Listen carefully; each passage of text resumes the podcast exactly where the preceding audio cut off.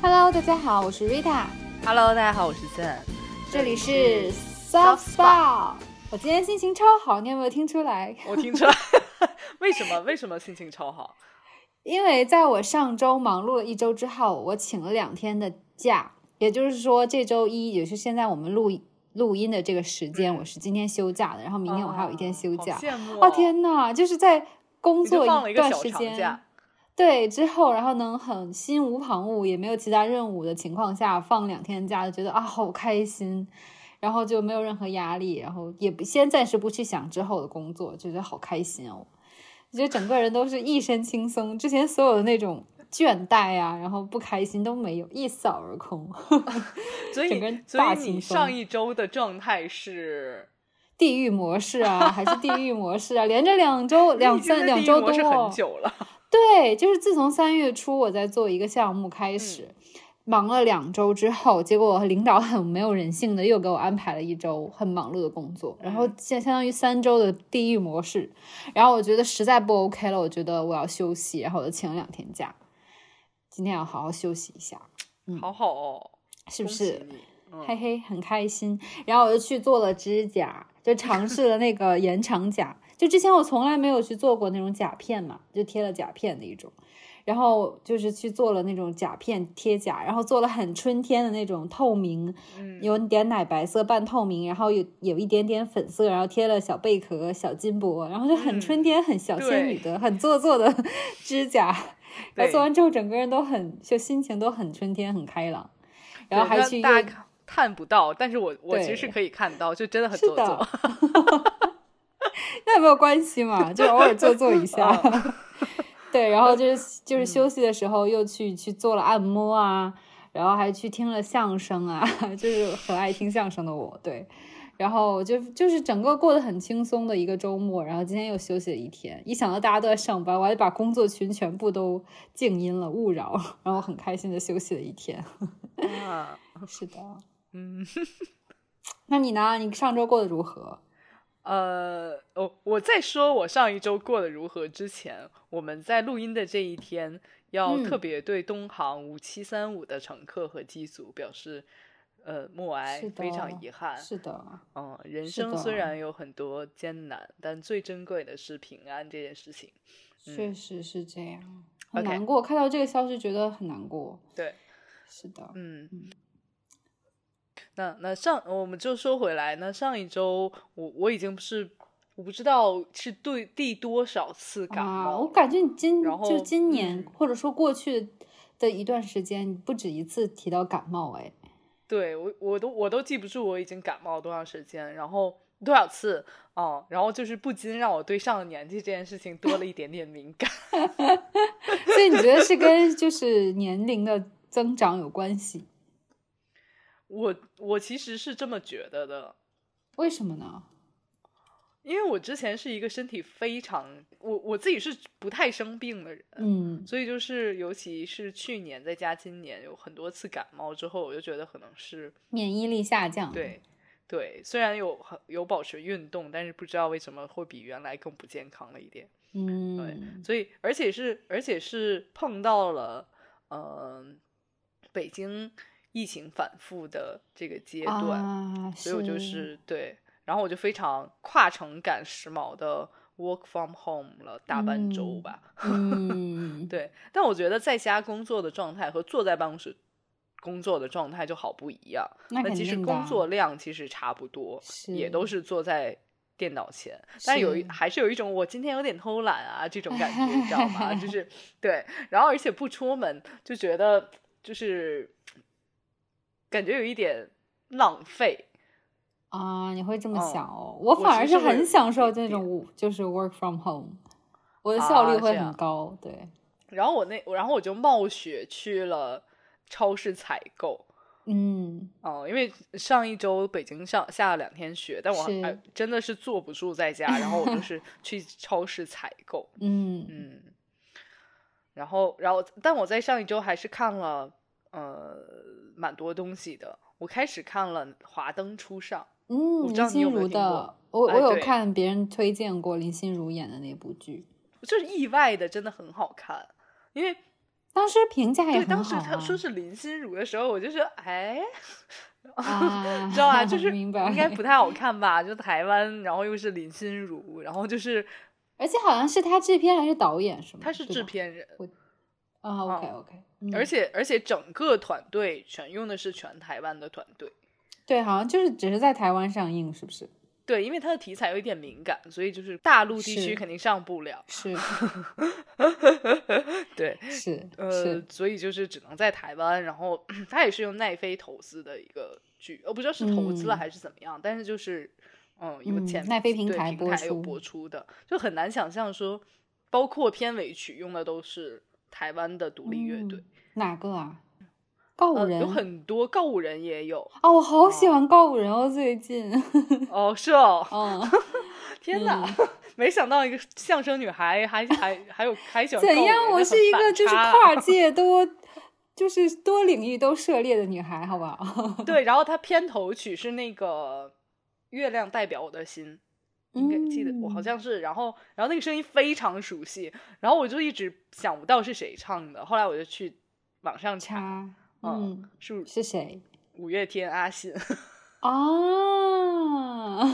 嗯，哎，阿信声音很好，很容易听出来啊，我以为。就特别熟，但我不记得了，然后就很难嗯想象说台湾就那么一个小岛上，就还是可以做出那么有质感的影片，嗯，然后，然后我觉得非常感动的一个细节是，他呃整个影片的最后，他会分场景，把每一位群演的名字都写上。嗯，哦，这很用心哎。对，所以我就觉得这个这个是一个很多，就肯定是整个团队付出了很多努力的结果。嗯嗯然后另外我看了一个电影，这电影其实真的很好看，我也推荐大家去看，因为现在院线应该还有放。呃、哪部是啊花束般的恋爱。啊，天哪，又是那种 恋爱电影哎，哎，又是那种现在怎么会去看这个电影的那种电影哎。哎，这不是你是就是啊？我觉得，我觉得对你不会看那种电影。它啊你来其实讲的就是一个呃，有一点剧透，大家可以如果不想去看就跳过这一段。它就是讲了一个呃，菅田将晖和有村架纯，嗯嗯，然后他们两个是比如大学时代就认识的一对男女，然后嗯意外的发现两个人的呃爱好都非常一致。他比如说他嗯们两个都很喜欢看书、看杂志，然后呢，呃，会对有一些作家有一些偏爱，然后两个嗯人就是可能跟同学们，同学们都不知道。就这些就聊不起来，然后意外的发现两个人的爱好非常相同，有很多话聊，然后两个人就好了。然后好了之后，一直到毕业，两个之后同居，其实一直谈恋爱大概有四年左右，然后就会发现大家就嗯是进入社会之后，每个人随着身边环境不一样，然后可能生活也变得忙碌之后，就渐渐的，嗯，越走越远。对，然后不是说两个人的爱好不一样了，只不过是因为环境的变化，使两个人的使两个人整个变得不一样了。嗯也不是说两个人变得不好了或怎么样，但是就是嗯，会慢慢越走越远，然后最后就、嗯、只能嗯是默默分手这样子。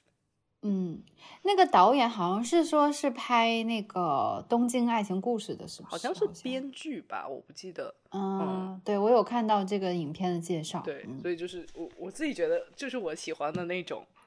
很很舒缓的节奏，也没有一种特别嗯强烈的冲突，然后不是那种嗯就是、娓娓道来的呃，不是是不对，娓娓道来的，不是那种我跟你。我跟你好了，然后两个人就是有很多戏剧冲突，然后再然后又、啊又就是经过了什么什么轰轰烈烈之后，两个人就又又好又好在一起，走过、嗯就是幸福嗯的生活了，就不是那一种，就是那种我觉得是很真嗯实的人类情感。嗯嗯嗯。哦，我觉得日本很日本爱情片文艺一点的，很容易拍出这种片呢。对，就是我觉得就非常真实，然后我我就很喜欢。嗯当然，我觉得我讲完了，你也不一定会会去看。我不一定会去看。但是讲真，我之前也看过一篇一一部就是日本的爱情电影，那阵我非常喜欢一个日本男演员，他演的这部电影，那个电影叫哦，我需要一双新鞋子了，就大概名字是这样的。啊然后他对，就是听起名字就很文艺嘛，就是文艺的名字当时吸引了我。然后他讲的故事是说，女主角她是一个长期生活在法法国的呃一个日本女生。然后她是因为当时和一个法国男人恋爱，然后就相当于嫁到那边还生孩子了。然后，但是因为你知道跨国爱情很难维系嘛，后来他们 他就离婚了，然后一个人带着孩子，但还是在法国生活。然后男主角呢，他是因为妹妹有感情破，妹妹和他妹妹的男朋友两个人。呃，闹别扭，然后这个妹妹男朋友在法国，所以他妹妹去了，然后哥哥很担心他，就追过去，然后追过去的时候就遇到了这个女主角，嗯然后两个人在法国那个环境里，然后就是你知道很浪漫，然后就是这个女主角要帮他，然后就是去各种在法国那个很浪漫的环境里，然后两个人就是短暂的相爱了，但后来也是因为毕竟这是一个很就是在很特定环境下产生的很特定的感情嘛，所以后来两个人也是分开，但是又就变成了一个很美好的友情，因为就是相当于两个人是互相理解。当时我看完那个片子，觉得第一它拍的很美很文艺，第二就是让我也就是去思考说爱情的。就是结局不一定非得要是那种像你讲大圆满刚刚讲很多对那种大圆满，或者说轰轰烈烈，然后最后就啊那种很感天动地在一起，而是有那种有不一样形式的爱情，然后不一样形式的结果，就是不要那么追求结果。所以我觉得就是你跟你讲完这个电影之后，让我想到那个电影，啊觉得很日式。对 这是你为数不多看的爱情片。对，所以我我忍不住要分享一下，别显得我好像很很就是不不浪漫不文艺一样。对，嗯是的，嗯嗯嗯，嗯，那我们那我们再往再下一个 section 就是你比较擅长的 money going 的部分。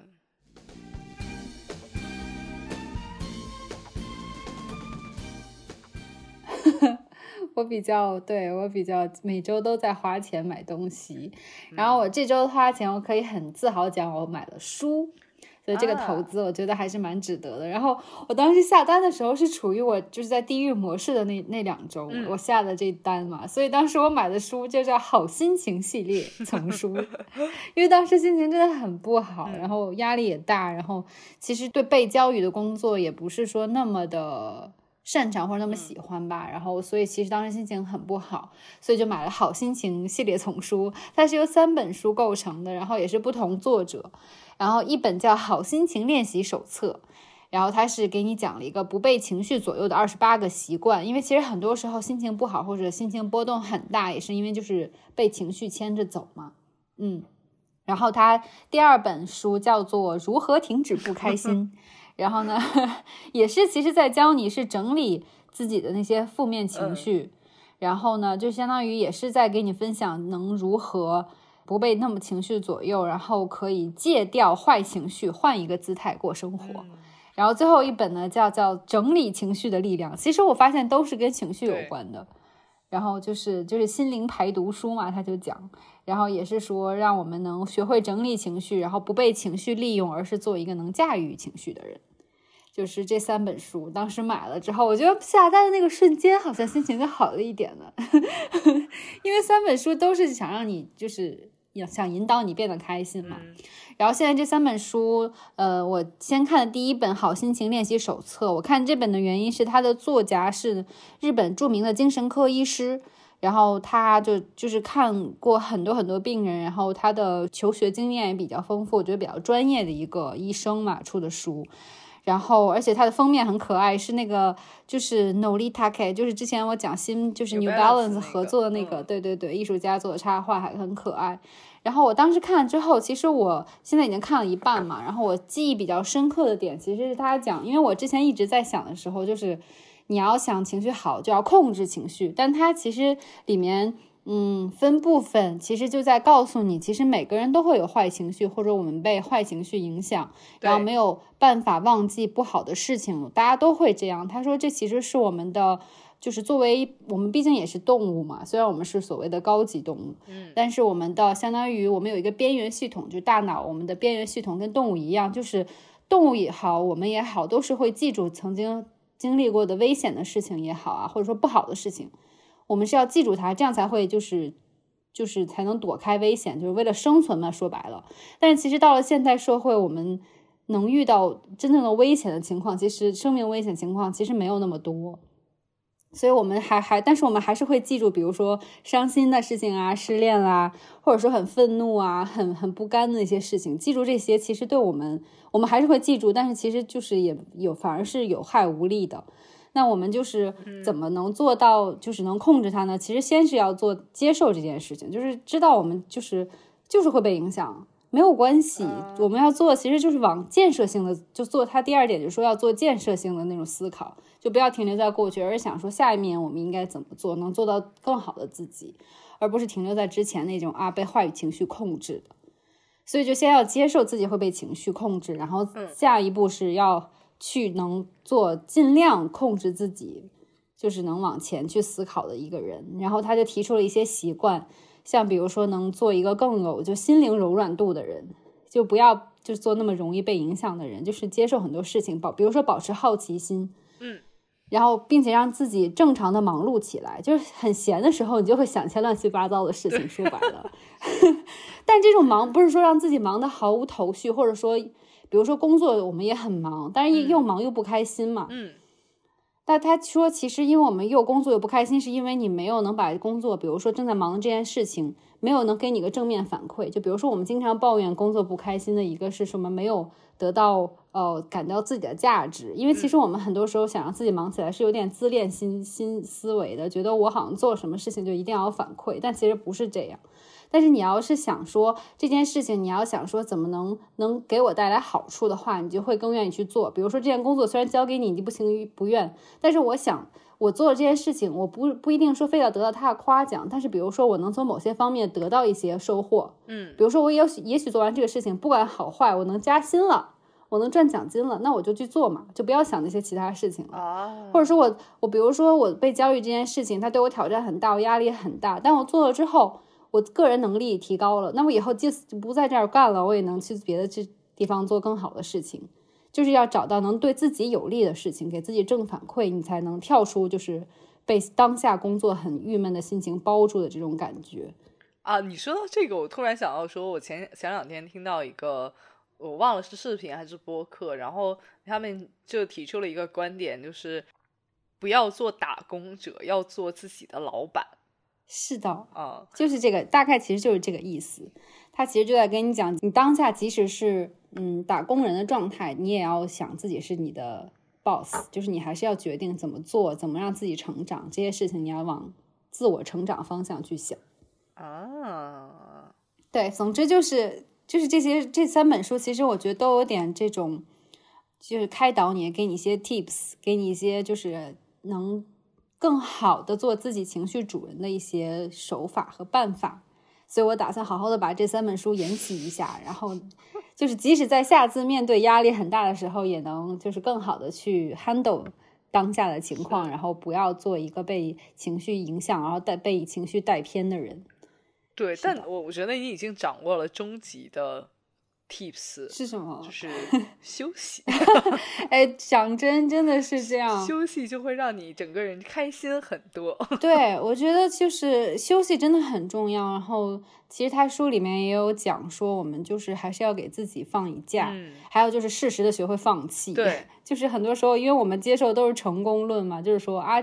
谁谁谁通过不懈努力，他也经历了很多挫折，但他还是坚持不懈，最后成功了。我们大大部分时间听的是这种故事嘛。那肯定你在有一个目标的时候是为他奋斗是正确的，但是很多时候，比如说，如果我有钱，如果有时间这种东西，可能不是你能控制的。比如说，如果我爸是什么什么，我爸是李刚 这种，都不是你可以控制的，所以你就。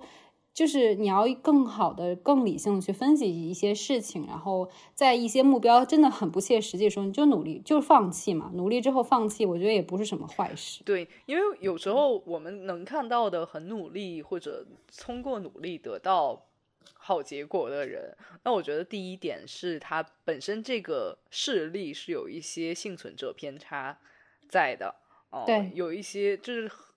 他们努力得到了好结果，但是很多人其实大部分人都是努力过后也不一定达到心中所想的那个目标啊。我们只能看到那些成功的人。对的。第二点，我觉得就是有时候休息确实是给自己一个缓冲的时间。对今天我和其他的一个朋友聊天，还聊到一个话题，就是，呃，我们自我们都会发现说，在这一份就现在这份工作前面，我和那个朋友都有一有有一个 gap 的期间，我可能是 gap 了一个月到一个半月的呃时间，然后我那个朋友就更、嗯更夸张，就 gap 了半年这样。哇，好好。然后我们都会发现说，对我们都会发现说，gap 的那那一段时间是，嗯，就对我们来说是非常珍贵的。嗯然后是是那段时间是最开心的，嗯，是的，对，所以就是大家也不用说一定我一定要呃努力，然后或者说我一定要很激进的做任何事情，嗯不要太勉强，因为因为有时候努力和好结果不一定是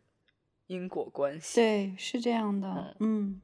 没错，嗯，对。然后就是我有点提前好像在分享我的 tip 了，但我先继续讲完我剩下两本书。虽然我那两本书还没有看，但我大概都翻了一下。然后剩下两本书，如何停止不开心》，它的作者是一个美国的心理顾问，然后她是一也是一个女士，然后她其实除了自己是心理顾问之外，她自己其实也是经历了很多负面事件，像她本来就离婚了，然后离婚之后。还非常也不能说悲惨吧，就人生大家都会经历这种，就是她刚离婚之后，然后认识了一个男生约会，结果后后来发现这个男生其实就是有点感情骗子这样的，就是又骗她钱，又又被骗钱骗色，就刚离婚之后又经历这种，就是她经历了一连串的负面事负面事件，然后就会各种自我怀疑啊，然后。然后还包括失眠啊，各种问题他都经历过，所以他在写这本书，相当于又有专业的视角，然后又有自己嗯。个人的经历，然后他就又跟身边很多经过类似经历的女性，因为他的女性视角比较对，比较多，所以我觉得可以分享给我们的听众、都市丽人们。然后他也是就是总结了很多都市丽人或者说女女生们都会经历的一些给自己让自己不开心的一些习惯，他给总结了起来，然后让大家破除这些倾向或者说这些坏习惯，大概这么一个啊思维，就是还也是有点不一样的，对。然后第三本书是讲整理情绪的力量，然后它也是一个日本女作家写的，她是叫情绪管理专家，然后就是她她不是心心理医生，所以她不是说专业的，但她是有过各种各样的经验，做过化妆品公司的职员啊，也当过讲师，然后什么博物馆讲解员、优衣库店长，然后和哇。和服穿法讲师，然后就是各种，然后也讲职业，对，就很跳脱的一个人。对，然后他的经历就也蛮丰富的，然后，然后他也是就是跟大家分享，就是各种，比如说不烦躁，能让自己不烦躁的一些理由，他告诉你，然后还有告诉你不被孤独和悲伤击垮的理由，还有整理情绪的一些关键啊什么的，就是也是各个整理情绪的一些，我觉得可能好心情练习手册跟如何停止不开心更像就是急性。急性药就是就是给你速效救心丸一样，就是很很针对性的。然后这个整理情绪的力量更多的是一个慢性的，就是在给你长期的培养，在先让不把你的心情变成好心情之外，然后再学慢慢的去学会整理情绪的力量。所以我觉得就是这三本书一起念念，我觉得还蛮好的。就反正当时我下单的时候，真的就看很开心了，已经。对，正好赶上当当做活哦，动。就是你上一周发给我那个，对，嗯，然后是的。你已经在快乐的路上，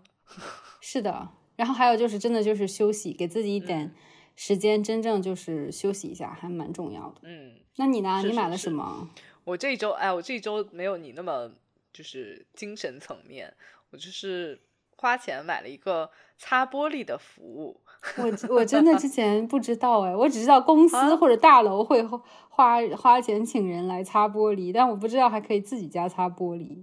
其实是的，就是因为为什么会有这个契机呢？就是呃，因为我家外墙的雨水管漏了，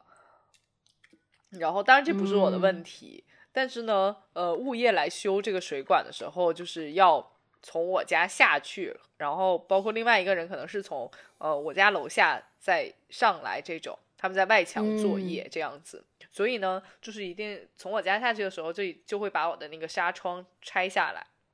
原来然后看他反正，因为我从来不会拆那个纱窗，然后他拆了一个之后，我就请师傅把我的家里的纱窗全部拆下来，然后就把嗯正大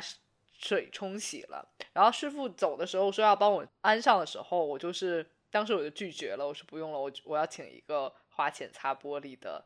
呃 工人帮我擦一下。然后第二天我就嗯请了那个擦玻璃服务的工人，嗯好厉害！就是现在的现在的，因为我家住在高层，然后呢，嗯，就没有没有办法像我们小时候做值日一样擦在外面擦玻璃，对啊，对吧？你家里真的很高层。是的，然后呢，呃，现在的工具很厉害，它就是一个吸铁石一样的东西，就是从一扇窗伸出去，把那个东西吸在外墙，然后里面是用吸铁石吸住的，然后你就可以在里面把外嗯面、里面全擦干净。我觉得好高级啊，这个东西。但你觉得是你自己可以完成的吗？还是还是需要专业人士的？哦，我觉得这种东西就是网上也有叫擦玻璃神器，但是我不推荐大家下单买，因为第一，其实你玻璃擦一次就可以保持很长时间。哦，然后呢，第二就是有时候你确实不太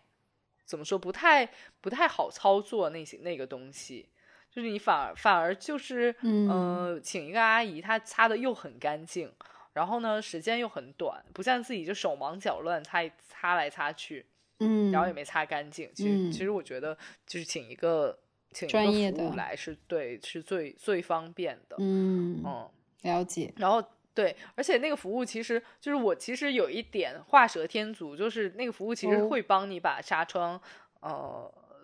洗了的，但是我其实昨天就是在在在擦玻璃的前一天已经把所有东西都洗了，嗯。嗯，然后就很好笑，中间还有一个插曲，就是呃那个阿姨服务完之后，然后她说帮我把纱纱窗安上，然后我们家有四扇纱窗，那个阿姨只安上了两扇，嗯，然后另外两扇安不上，然后啊。然后我就是就是因为我跟前一天的工人师傅学了怎么安，然后我就嗯。是大鼓起勇气，我们家是高层，我又有一点点恐高，嗯 然后就鼓鼓起勇气安了一下，然后安安的安完了之后，会发现其实没安严，大概安到啊二分之一、三分之一的进度没安严，然后 然后然后没安严之后，我也不敢说再去安，因为因为。我家住在高层，如果我不小心把它把那个纱窗弄掉了的话，实际上很危险，不知道会是不会砸到人啊，或者怎么样。对，然后 我就没有办法，我就叫物业，然后我们，然后我就物业的物业跟我说，师傅安装纱窗要每扇收钱，哦天呐，然后那我也没办法，然后那个阿姨很好心的，我因为我的卧室是有一个小露台。然后那个露台上面是嗯玻璃，然后那个阿姨其实实际上很矮，她没有比我卧室的玻璃高，没有矮多嗯少，其实。嗯，然后呢，我的嗯卧室玻璃又很危险的是，如果她站在那儿安的话，那个我玻璃下一层，它不是一整扇，它分两扇上下，但是呢，下面那层很矮，大概只到膝盖往下，然后她在安的时候就看起来很危险。啊，是的，天呐，对然后我就多层哎，对啊，然后我就很很怕它往掉下去，然后我就说你不要，我请师傅来，嗯。然后就没有办法，就很敬业。对，就只能请物业的师傅过来再安纱窗。但是我，但嗯。是，但是我特别开心的就是当天晚上我回到家的时候，因为我家是我我出门之后家里全是黑的，然后我会发嗯现我们家的玻璃非常亮，然后透光率非 常好，就直接是是对面的万家灯火，然后它就非常 清晰，感觉感觉是不是心情也很透哦，我？真的非我看到那个那个 那个。进我刚一进门就已经拍了一张照片，就觉得非对，我还常开心看到了，最近还发给我看，我就觉得天呐，好好亮堂哦。对，就非常亮，然后非常开心，然后白天的时候就是整个屋子也会变得很亮，嗯，哦，然后我就蛮特别不错的对我真的推荐大家都去，呃，尤其是住高层的朋友们，一定要去就是搞一搞，不是，当然我当然我这个房子我也是出租的，就租下来的，嗯也不是我自己家，嗯但是我还觉得蛮值得的。嗯，蛮好的，蛮好的。那而且它什么东西什么玻璃都可以擦。嗯，哦，什么叫什么玻璃都可以擦？还有什么玻璃？就是像我这个可能就是比较大的落地的玻璃，但是呃，也有一些是比如说我们小小时候住的那一种，就是老房子嗯的那种玻璃很小的。啊，了解。嗯，那种我觉得，那种我觉得就是也也可以擦一下，因为那种的话就会透光会更少。嗯，嗯，对，确实，又感觉又学习到了一个新的生活服务。就除了现在有上门洗衣服、上门打扫卫生、上门收呃回收衣服、上门洗擦玻璃，天哪，那还有什么？你你还知道什么吗？体验过没体验过的？就是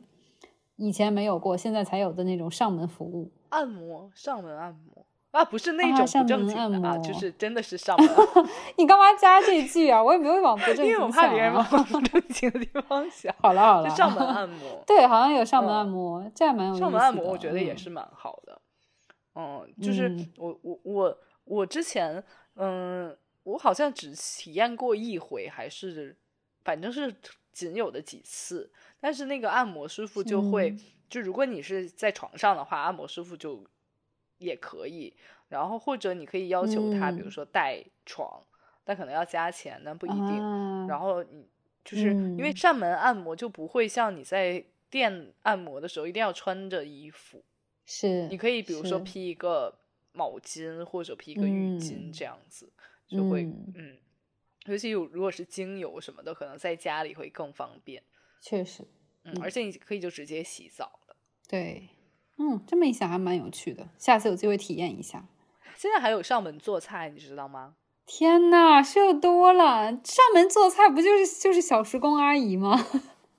对，有，但是你也可以请那种，比如说那个厨艺很好的大厨，就比如说你今天要宴请客人，那你就可啊，以点一个这种的，上门天呐，好好。高贵哦，感觉。然后还有还有还有，现在还有上门遛狗，啊，这种好像在我在国外的时候就很多，嗯，嗯，有意思，有意思。我觉得这种都，我觉嗯得现在上门服务真的很好，而且服务行业真的好发达好嗯嗯，蛮好的，蛮好的。嗯，那你会比如说现在就是你会比较倾向于体验什么上门服务吗？我嘛，嗯，我是蛮想体验你刚刚讲的上门按摩的，就是因为有时候我去也会去一些按摩的店，去完之后其实当下按完很舒服，但是因为你毕竟跑出去一趟嘛，然后等你回家要开车啊或者坐车啊干嘛，回家之后又感觉好像当下就觉得好像那种体验感很快就过去了一样。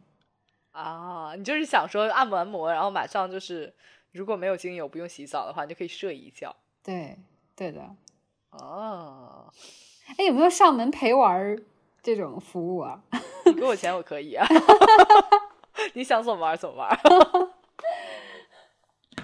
对，就比如说，比比如说啊，陪玩什么啊？就比如说那种陪玩游戏啊，现在不是有那种陪玩游戏服务吗？代打吗？代有啊，不是代打，就是陪你玩儿，就这有两个人都要一起，大家一起玩儿。对啊，我就知道，啊，就是如果我现在在玩一个游戏，我希望有就是那种就是会组队的，对对对，我是蛮想体验的，对有的啊，对啊，我是有点想体验那种。然后讲真啊，有点有点有点羞涩，但是我还有我对那个什么虚拟男友的那个还蛮感兴趣的。虽然我没有真的想就花很多钱的那种，但是我之前就当听说了之后，我觉得哎好有趣哦，就是那种、你懂而且有虚拟和真实的两种，啊？我不需要真实的，就是虚拟的 是真实的就是相当于你可以给他让他陪玩啊，啊，那不就跟牛郎差不多了吗？其实是对不对？感觉牛有点我觉得不是，我觉得其实不是，因为这种虚呃真实男友的服务的话，你就是他是你按小时付钱，那牛郎你可能要啊。不断的我了解，我，了解。OK，我其实就是想说，我刚刚想说陪玩，其实有点这种感觉，就是除了陪玩游戏这种陪玩啊，就比如说我今天想去，呃，就是除了跟朋友啊，就比如说我想朋友都在上班，然后我想去，呃，比如说我想去环球影城玩了，然后我又不想一个人玩，然后我又想说就那种跟男友一起去玩那种体验，你知道吧？那我就想找一个这样子的，就可以对，哎，有机会可以这一种。你知道之前呃，我我不知道是国外还是国，好像是国内有一个 UP 主，然后呢，他火了的原因就是他出了一系列视频，就是他在日本，然后他就是体验一日男友的服务，嗯哦。哦，蛮有意思的，真的好神奇啊！不同性格的男友啊，对其实我觉得这个蛮有意思的，就是你可以知道，如果你不知道自己到底喜欢什么类型，或者说跟什么类型的，这也算尝试一下，是不是？对，在在一起会比较舒服，你就可以先体验好，这样你就知道自己的方向到底是什么。好有趣哦！现在这个社会发发展到这个地步了嘛？已经，大家好寂寞哦。对，所以就是我觉得，哎，这个其实也是个好事情哦。或者说，你比比如说，你上个礼拜非常地狱，你就可以请一个男友接你下班。对，类似这种的，或者就煲煲电话粥，然后你就可以撒撒娇，然后诉诉苦啊这种的。但我其实不是需要这种的，我就对我不是这种，我就只是想 说，可以陪我一起去那种就是环球影城，我好像只是需要这一个服务。就我不需要，就是那种很很情绪上，因为我觉得我朋友就可以解决我这种问题，所以就是偶尔可能忽然心血来潮来一下，我感觉就是想要这样的。对，好吧，好吧，希望国内这种服务越来越完善。对，因为看起来好像蛮多客户群的样子。是啦，总之吧，还蛮有趣的，就像这种服务业发展。对，嗯，那那我们继续。好啊，我们来分享一下 tips。对 tips 吧。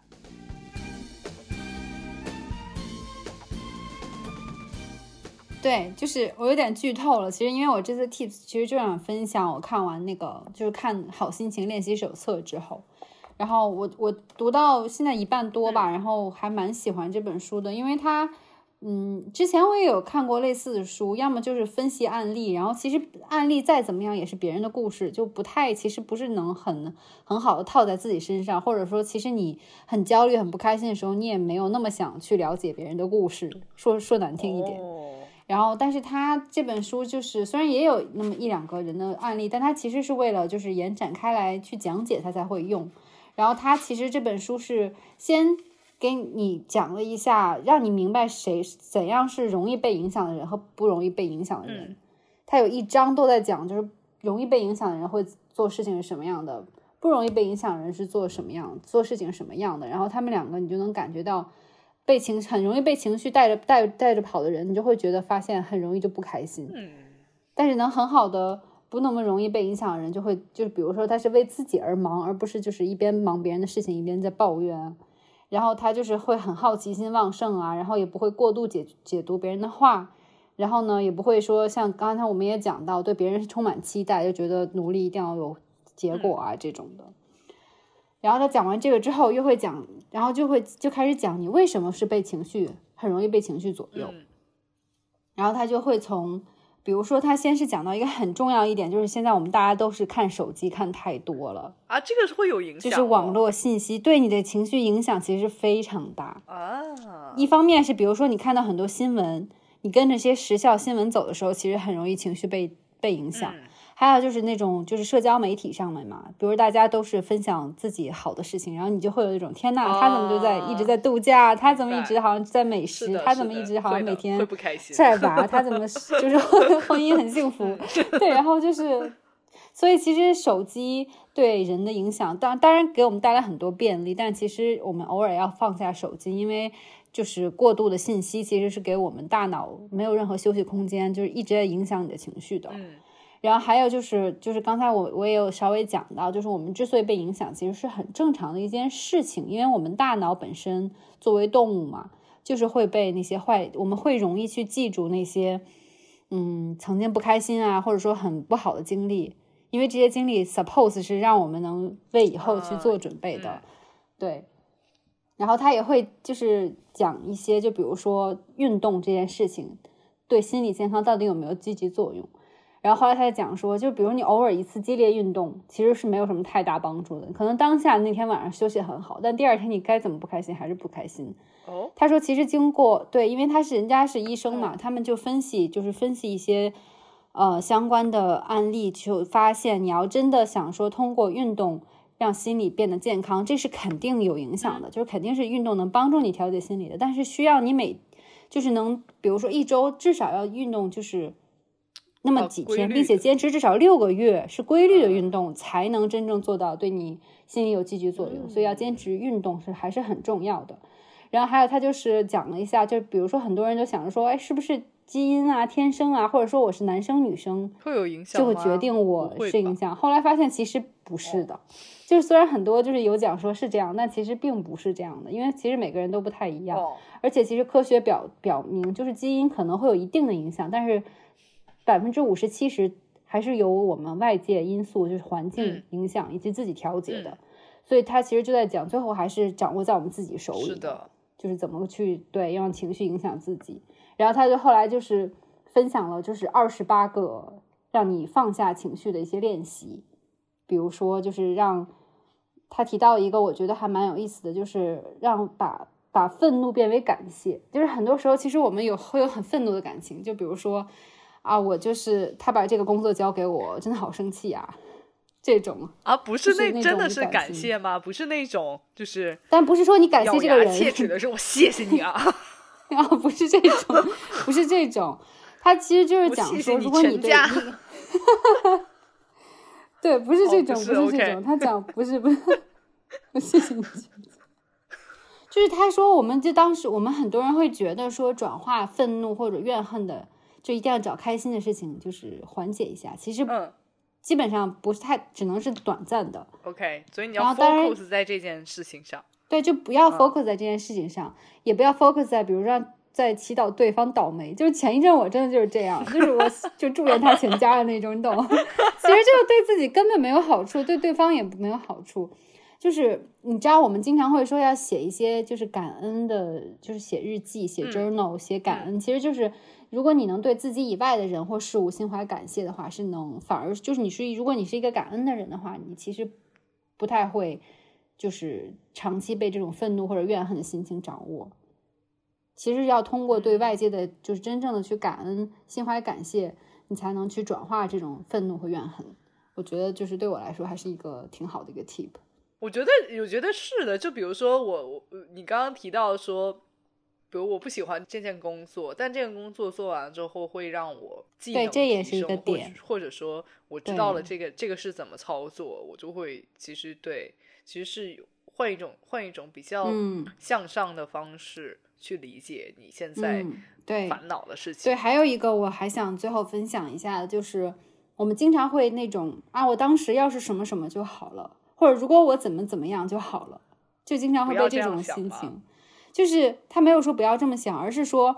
当你会有这种思想的时候，一般是这样：如果我当时做了，或者如果当时我没做什么就好了。但是科学研究发现，就是如果你没做，你的后悔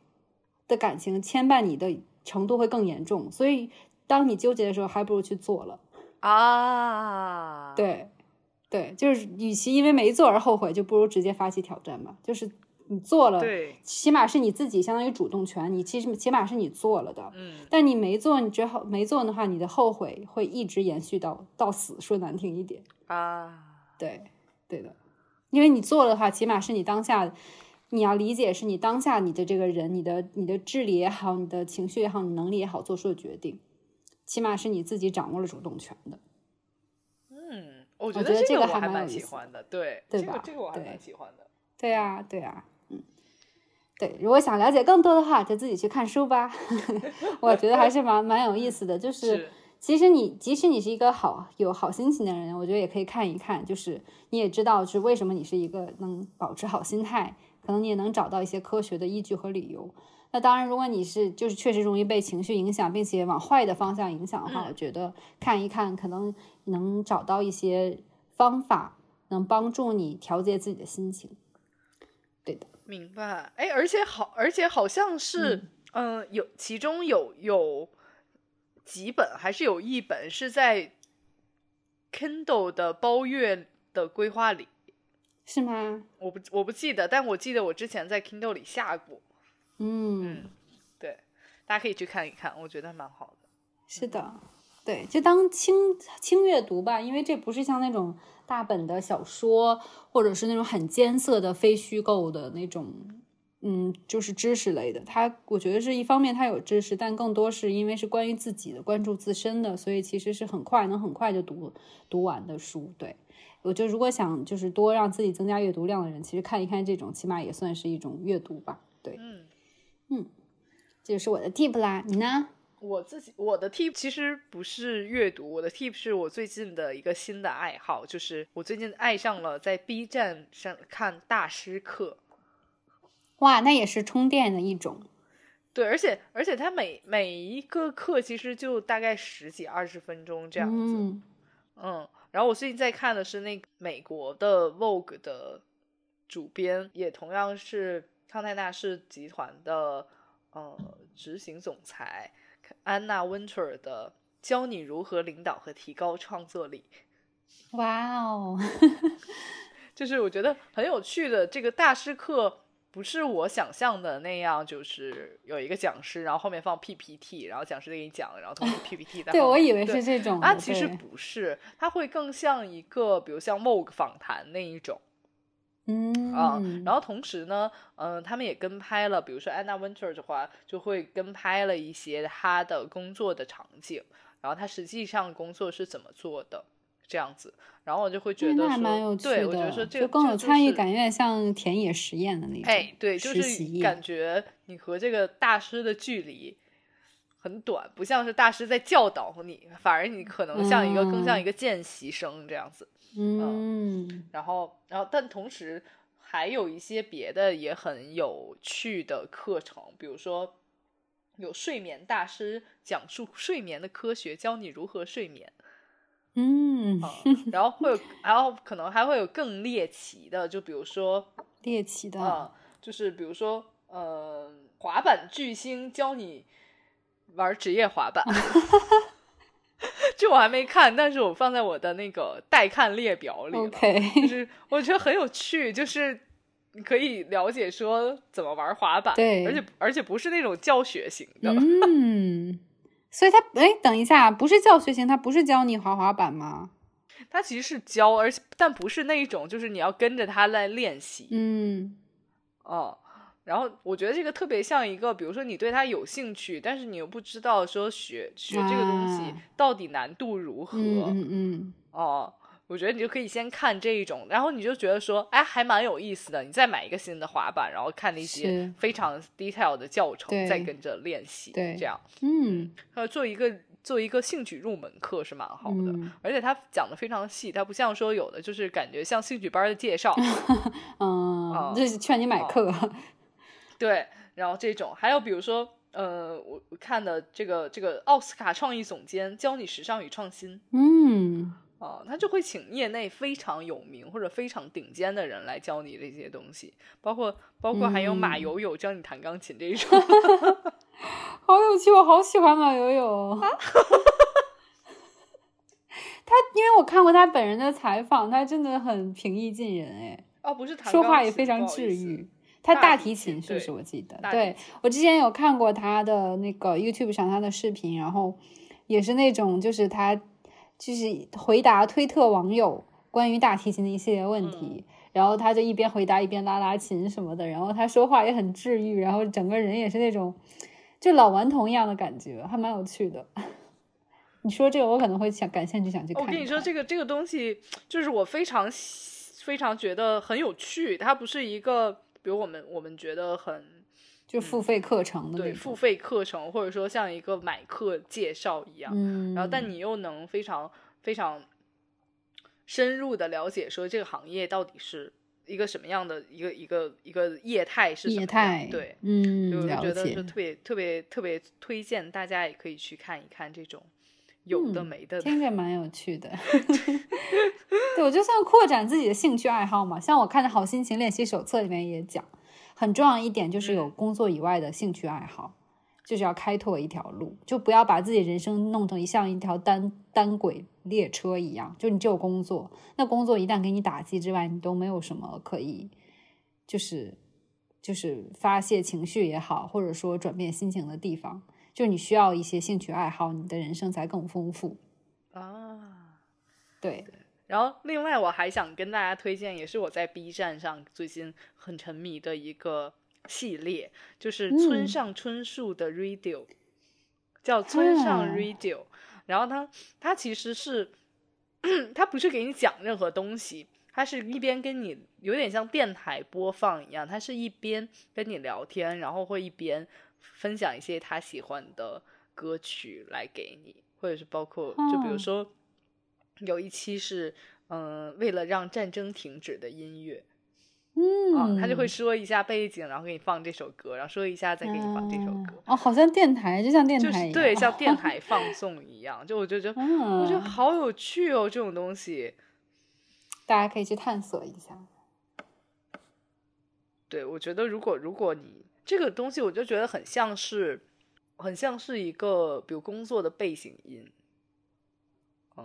而且它放的嗯。很很很很好嗯。听。还有，因为我就是有有一期我记得非常清楚，就是村上村上分享他喜欢的爵士乐，然后就分享的都是那种很老牌的嗯。日本、日日式的那种爵士感的，就是仿佛你在一嗯。个日式咖啡店一样的这种，嗯。嗯，有对，意所以我就。是特特别特别推荐大家去看一下吧。嗯，嗯，好的。对，然后这周这周就是我的这个就是我的 tips。那节目最后，我想 update 一下我的，就是引体向上这件事情，感觉应该给大家一个交代。嗯，是的，对，就是因为之前我们立新年 flag 的时候，我也讲说想做引体向上嘛，嗯然后但之前一直就是没有去锻炼，然后今天正好嗯休息，嗯然后我就正好去练了个私教，然后我就跟私教我的教练就讲，我说我的目标就是要能做引体向上。然后今天，我就哦正式的开启了我引体向上之旅。我觉得胜利就在前方，我应该能达到这个目标了。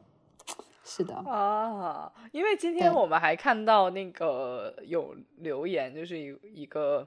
我们的好朋友 Twinkle B 有给你一些 tips，然后，然后然后瑞塔就就有说，我已经我今天就要去是，练习了，是的，是的，我而且我之前也有，我也很很早前几年练私教的时候，我也有拿就是弹力带辅助做引体向上，但我现在甚至觉得我可能连那个做都做不起来了，所以我现在要从就是恢复体能开始，然后慢慢锻炼起来，然后等我能做引体向上那一天，我一定要跟大家分享。对，可以，希望你早日成功。谢谢。好，那我们这期节目差不多就到这里啦。嗯，我们下周再见吧，拜拜。拜拜。